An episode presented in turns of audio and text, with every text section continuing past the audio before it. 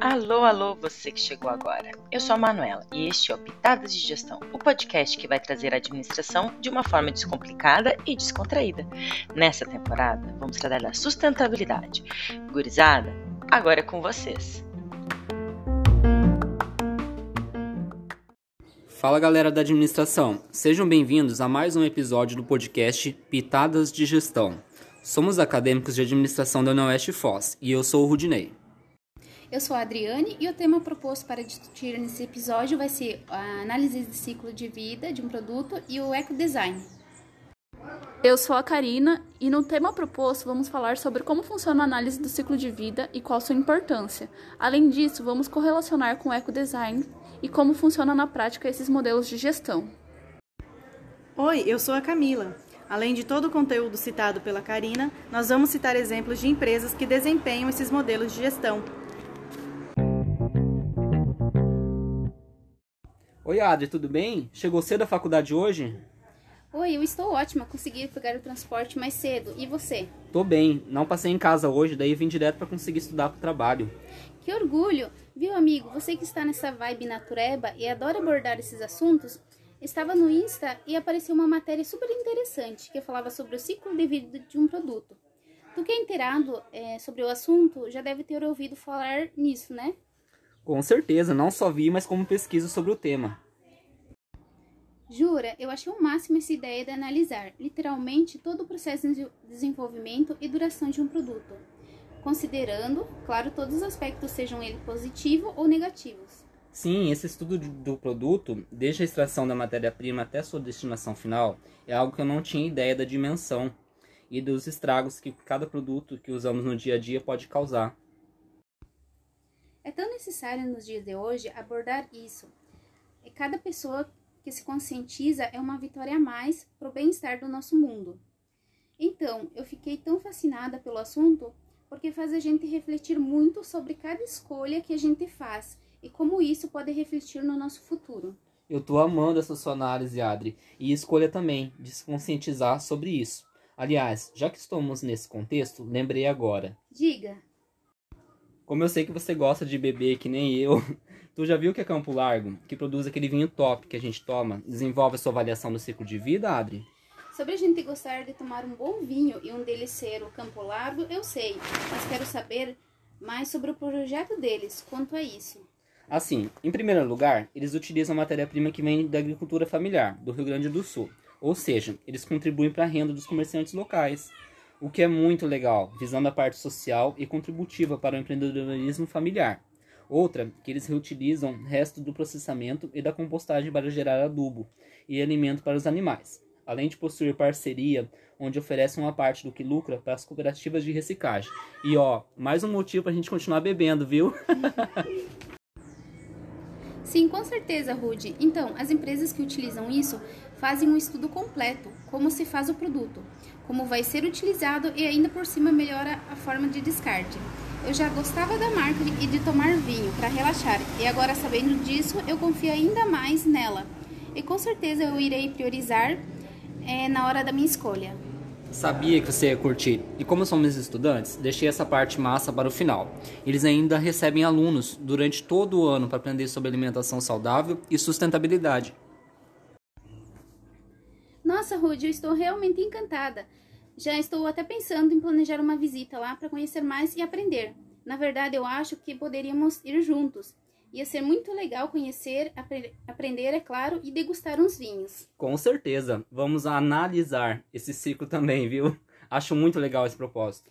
Oi, gente, tudo bem? Mandei mensagem procurando vocês. Sério? A gente estava tão distraído no assunto que nem olhamos no celular. Nossa, e qual é o assunto tão interessante que vocês nem mexeram no celular?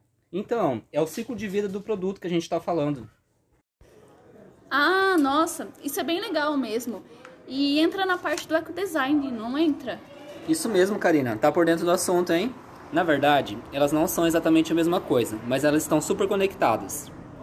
Então, eu acho que o ciclo de vida está mais voltado a avaliar os impactos de um produto, que pode causar ao meio ambiente em todo o seu desenvolvimento, desde a matéria-prima até o descarte final, tipo quais os impactos, o consumo de recursos e energias necessárias. Já o ecodesign leva em consideração o desenvolvimento dos produtos como materiais ecológicos, sendo pensados para serem sustentáveis. Nossa, eu jurava que eram a mesma coisa, mas que nem vocês falaram, eles são tão parecidos que se torna fácil confundir. Ah, e sabe o que eu lembrei?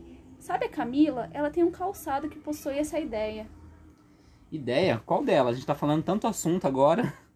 A do ecodesign. Então, eu acho que ela tá vindo ali. E, inclusive, eu acho que ela tá usando o calçado que eu tô falando. Vou chamar ela. Sim, tô vendo. Na hora que tu falou, até pensei que não seria bonito. Nossa, que preconceito meu. Achar que algo sustentável não seria bonito. Que tênis mais lindo. Ei, Camila, vem aqui. Oi, gente, tudo bem? Fiquei um pouco assustada, vocês três me encarando. Pode ficar tranquila, é que eu tava comentando sobre seu tênis, esse que você tá usando e possui o conceito de ecodesign.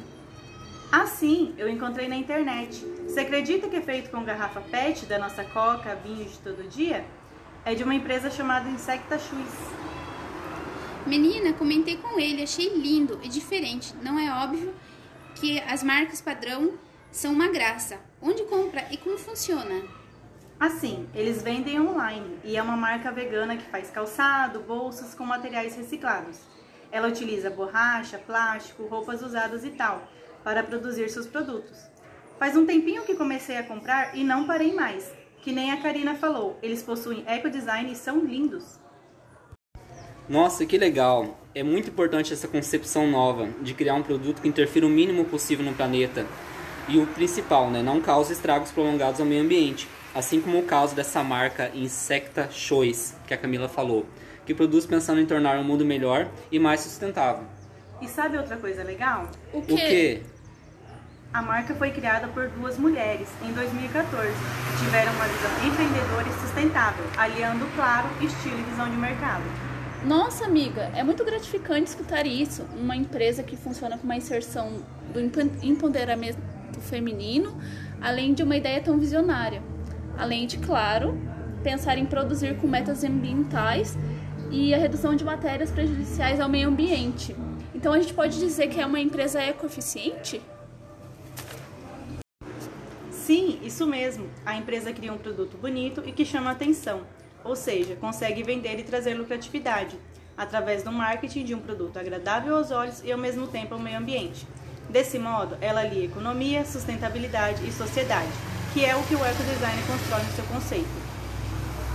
Gente, que maravilha de conversa. Vou aprofundar cada vez mais isso. E claro, começar a pesquisar produtos que utilizem isso. Santa matéria que vi no Insta. Agora só quero produtos assim. Sim, com certeza. Você não vai se arrepender, Adri. Até porque isso só vai trazer benefícios para você, para mim e para as nossas gerações futuras. Até porque quanto mais a gente se informa sobre o assunto, mais a gente avalia as empresas e os produtos que possuam esses cuidados e projetos. E dessa forma, vamos vivendo mais sustentavelmente e proporcionando o prolongamento de benefícios para o meio ambiente e para as próximas gerações. Não só a gente, mas até pelas empresas que não fazem uso dessas ideias. Se cada vez mais for inserido esse sistema, os consumi- consumidores vão começar a exigir e as empresas vão ter que se adequar e se conscientizar mais sobre essas novas formas de gestão. Com certeza, se as pessoas se conscientizassem mais, o mundo já seria bem melhor. Galera, a conversa tá ótima, mas já deu 7 horas e vai começar a aula. Vamos!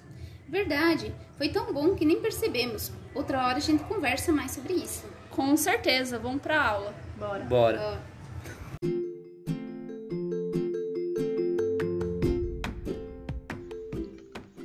Você acabou de ouvir um episódio do Pitadas de Gestão. Se ficou curioso e com vontade de aprender um pouquinho mais, é só acessar os outros episódios do podcast. Ou então, acessar as nossas redes sociais, arroba de Gestão no Twitter e no perfil Pitadas de Gestão 2021 lá no Instagram. Até a próxima, pessoal!